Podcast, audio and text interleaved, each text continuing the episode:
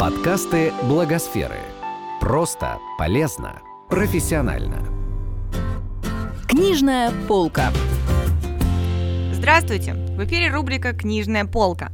Без дыхания жизнь невозможна. С первым вдохом человек приходит в этот мир, с последним выдохом его покидает. Сегодня мы расскажем вам о книге журналистки Джессики Браун «Поговорим о дыхании», которая недавно вышла в издательстве «Олимп Бизнес». Это большое исследование особенностей дыхания в самых разных условиях, от дыхания на горных вершинах до дыхания глубоко под водой, от дыхания спортсменов до дыхания умирающих людей.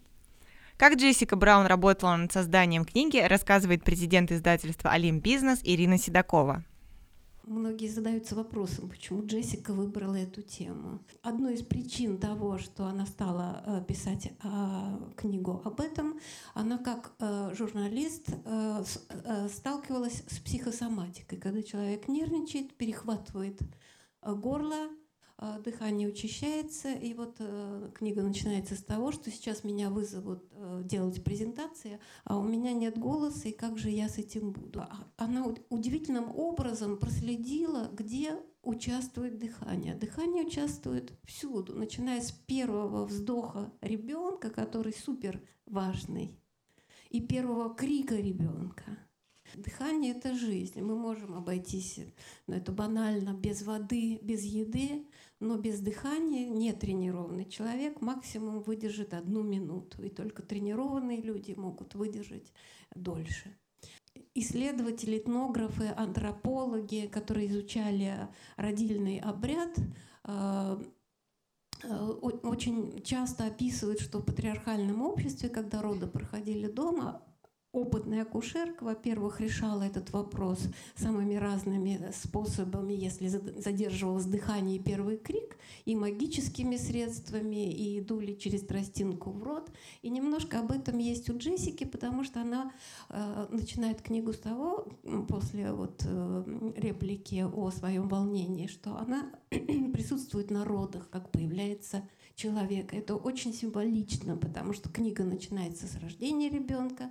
Вот у девочки задержалось немножко дыхание и первый крик.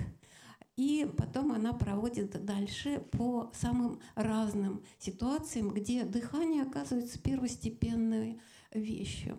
Так вот, а, Джессика, а, она действительно заслуживает всяческих похвал, потому что эта книга стала результатом ее участия в самых разных, очень даже опасных экспериментах.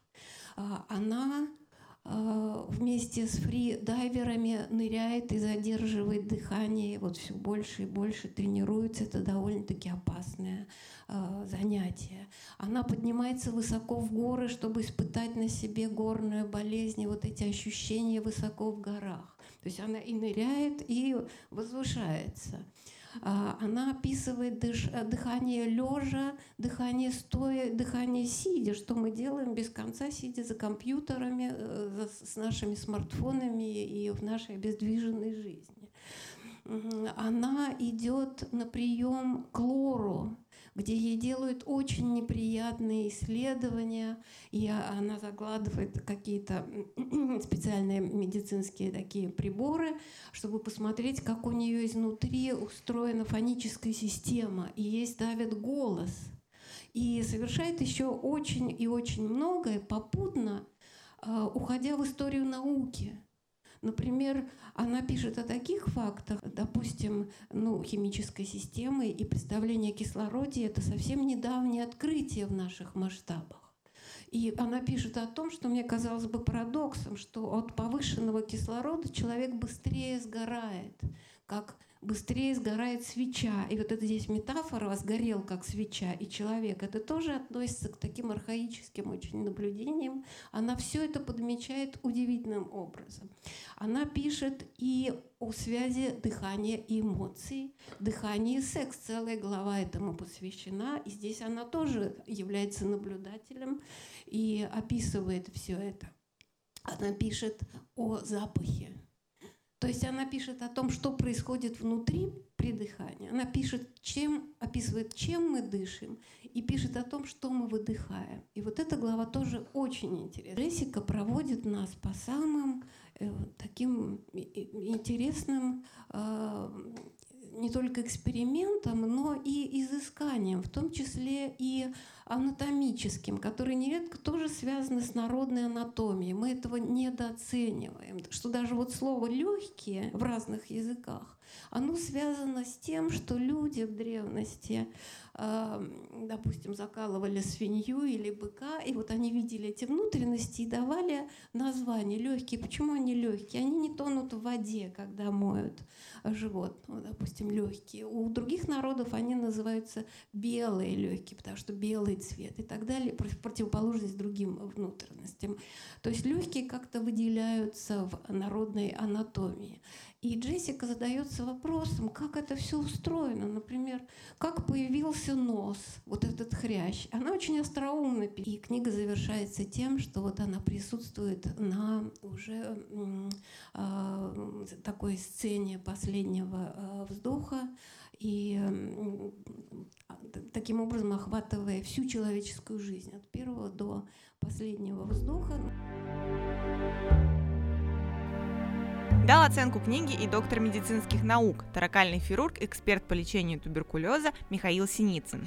Проблема дыхания и то, что изложено в этой книге, ну, конечно, очень важно. И очень важно, что именно вот э, решили перевести это издание, привлечь внимание, что там знания не изложено таким образом, что можно в чем-то даже как бы специализированную медицинскую литературу не читать, не изложено таким доступным языком, что мне как профессионалу, как специалисту было читать очень приятно, что это не как, скажем так, изложено очень верно и соответствует тому, как есть на самом деле. И это важно, что это могут понять не специалисты, а именно люди, на которых рассчитана книга. Это мы с вами в целом, даже без медицинского образования, эти проблемы становятся очевидны. Давайте послушаем отрывок из книги. Тамаш Уберхубер уже больше четырех минут, не двигаясь, лежит на воде лицом вниз. Верхняя часть туловища начинает подергиваться. В крови австралийского спортсмена скопилось опасное количество углекислого газа. Организм пытается избавиться от него этими накатывающими судорожными импульсами. Мышцы вокруг легких сокращаются, стараясь спровоцировать вдох. Оберхубер с фигурой марафонца сдерживает его силой своей воли. Штефани Айхнер, курирующая погружение в Инсбрукском крытом бассейне, склоняется над ним – 4.30, сообщает она, не отрывая взгляда от циферблата. Большинство может задерживать дыхание максимум на 1-2 минуты. Однако фридайверы, вроде Оберхубера и Айхнер, снова и снова расширяют границы человеческих возможностей. Фридайвинг – старейший из всех известных видов ныряния. Исторические источники дают представление о ловцах губок и жемчуга в Древней Греции за пять столетий до Рождества Христова – тот, кто задается вопросом, откуда пошли легенды о морских мифах, возможно, найдет ответ, взглянув на фото японских ама. Вплоть до 50-х годов прошлого века эти ундины традиционно ныряли в одной набедренной повязке, завязанном узлами лоскуте ткани, на манер трусиков танго. На корейском острове Чиджудо тоже есть свои нереиды – хедо. В наше время, упакованные уже в неопрен, ныряльщицы до 7 часов в день достают из холодной воды морских ушек или морских ежей – их погружение длится не более двух минут, а достигает до 20 метров глубины. Ныне это вымирающее ремесло. В давние времена мужчины и женщины ныряли наравне, но в 17 веке морской промысел обложили высокими податями, и мужчинам работа стала невыгодна. Они занимались домашним хозяйством и детьми, а женщины, с которых налог не взимали, стали в семье кормильцами. Хедо учится плавать совсем малышками, а подростками – нырять. Правила безопасности передаются из поколения в поколение. Не нырять слишком глубоко. Не задерживаться под водой дольше 120 секунд. В промежутках достаточно отдыхать. А вот у ловцов жемчуга с архипелага Туамоту во французской Полинезии такой традиции нет. Они ныряют глубже, до 40 метров, и дольше. В итоге около 20% из них страдают редкой формой кессоновой болезни, которую здесь называют таравана, в переводе что-то вроде «сдвинуться».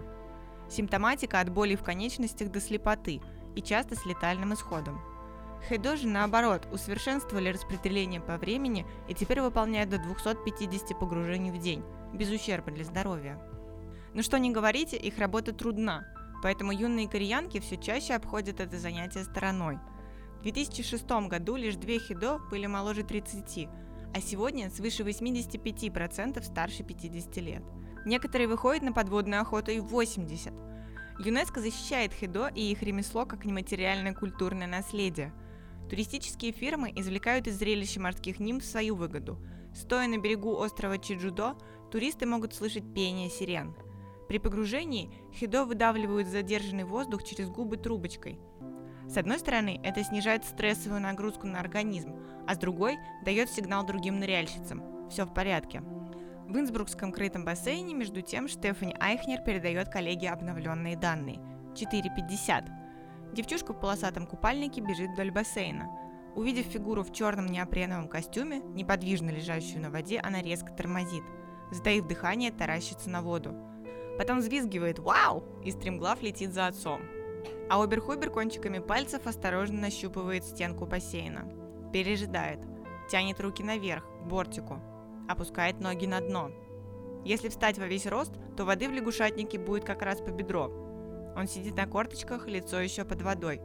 Его мускулистая шея накачивается, будто на глубоком вдохе. 5.15, сообщает Айхнер. Айхнер – каштановый конский хвост и бледный цвет лица, как Оберхубер, член Инсбургской ассоциации фридайвинга в апное. Из-за отсутствия клубного бассейна они встречаются в городском, чтобы тренировать задержку дыхания в статике – Дисциплина статика пноя – одна из немногих, где фридайверы соревнуются друг с другом. Цель – задерживать дыхание как можно дольше. Конечно, это самое простое из всех соревнований. Даже дети меряются здесь силами. Но и самое важное. Наконец Оберхубер поднимает лицо из воды. Оно бледное, губы посинели. Он глотает воздух. Жадный глоток пустоты.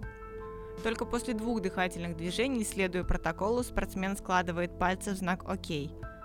Он встречается взглядом с Айхнер. «Я в порядке». «5.30», — отвечает она. «Минута». Настолько в среднем может неподготовленный человек задержать дыхание на суше. Кажется, мало.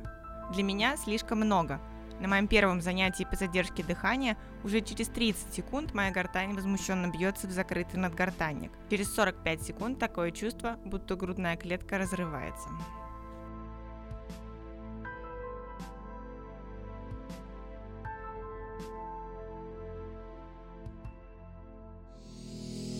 Этот подкаст создан с использованием средств гранта президента Российской Федерации на развитие гражданского общества, предоставленного Фондом президентских грантов.